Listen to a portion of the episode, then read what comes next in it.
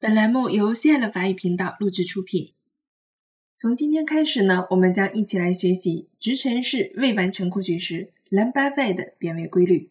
提到蓝巴费的变位呢，我们不得不了解一下直陈式未完成过去时它的用法有哪些。在这里呢，我们将以概念性的形式为大家做一个简单的总结。之后呢，我们会在小程序微课当中为大家做详细的讲解。什么时候我们会使用蓝巴费呢？首先呢，我们要求是过去持续性的动作或者是状态，它并没有一个明确的开始与结束的时间，用于描写背景、人物、环境等等。习惯性、经常性和重复性的动作。关于它具体的用法呢，我们将通过九节微课以及相关的例句进行简单的分析。好，首先呢，让我们来看一下蓝巴费的变位有什么样的规律呢？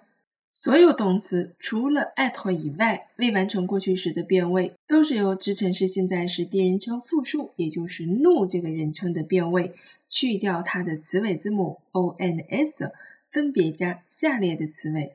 ies, ies, ied, eons, eoz, ieond, ond 呢仍然是不发音的。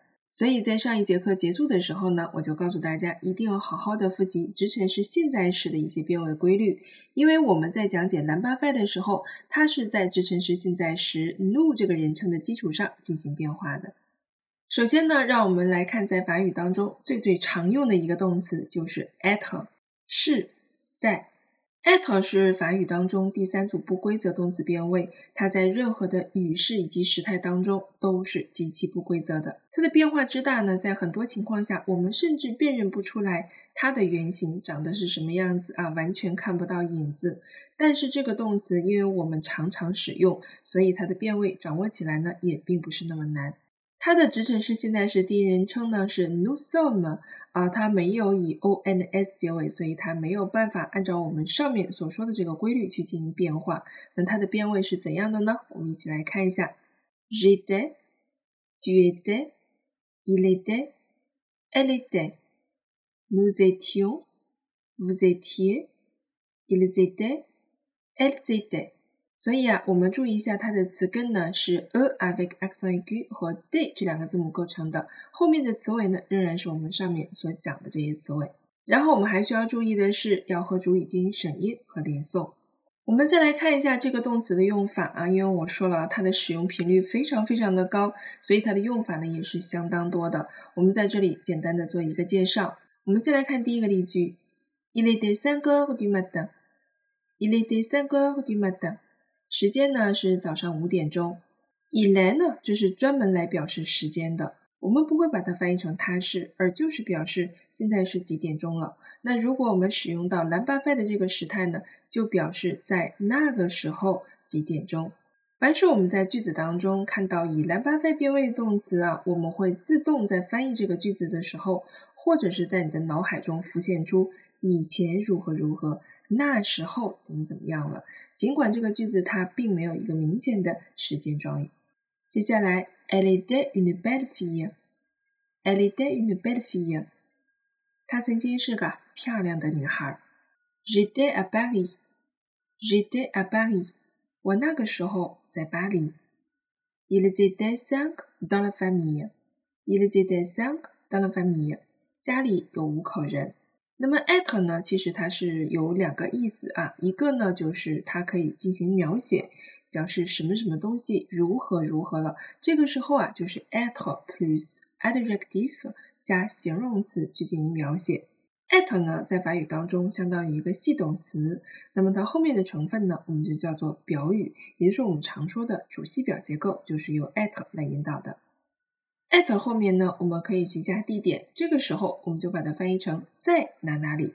比如说我们刚才的句子，我那个时候在巴黎，j'étais à Paris。此外呢，at 也是当然可以直接加名词的啊，那就是表示陈述了，哎，我们家里有五口人啊，或者哎，她是一个漂亮的女孩，这个就是简单的陈述。at 呢，在很多的时态当中啊，可以作为一个助动词来出现，这个时候它就是没有含义的。后面我们遇到了会进行详细的讲解。好了，接下来呢，让我们来看到法语当中应用频率非常高的另外一个动词 avoir 有。那它的变位规律呢是符合我们刚才上面所总结的。首先呢，我们先找到 avoir 支撑式现在时 nous 这个人称的变位是 nous avons。我们把 ons 去掉以后，接下来再加我们刚才所说过的词尾，它的变位就会变成这个样子：j'avais、tu avais、il avait、elle avait、nous avions、vous aviez、ils avaient、elles avaient。avoir 呢，它其实意思上也是蛮多啊，但它主要的意思就是表示拥有。比如说，ils avaient un chat，ils avaient un chat，他们啊那个时候有一只猫。另外呢，我们无论是在口语当中以及写作当中，我们都会用到一个非常常用的词组，叫做 il y a，它是无人称的有。而我们刚刚讲过的这个 avoir 呢，是有人称的有，它们有什么区别？avoir 可以表示我有、你有、他有，这个就叫做有人称的有。而伊利亚呢，它表示在哪里有什么，它翻译成哪里有，而 avoir 翻译成谁有。所以我们把这两个有要搞清楚。我们来看第二个句子，il y avait des arbres，il y avait des arbres，有一些树啊。我们这个地点它没有说。在那里有一些树，曾经那里有一些树，对吧？我们这里并不是说某人有，而就是说那个地方有一些树。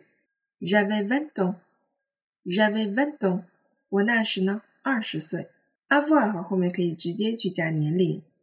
另外呢，avoir 后面可以去加一些人体的感觉，比如说渴了、困了、热了、冷了、害怕等等啊，这些感觉都直接加在 avoir 的后面。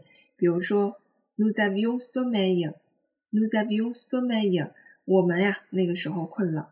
另外呢，avoir 还可以表示获得，比如说 avoir le prix，我们就翻译成获奖了。OK，好了，我们今天讲过的这两个动词 être 和 avoir，给大家举到这些例句呢，其实只是为了使用这个时态以及练习这些人称的变位。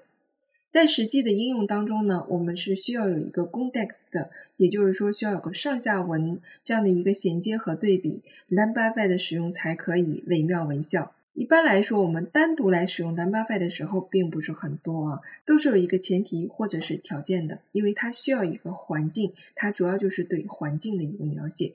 好了，关于 lam ba f 的具体用法呢，请大家在小程序的课程当中进行学习和收听。我们今天的动词变位呢，就讲解到这里了，请大家快去完成关于 avoir 和 être 的练习题吧。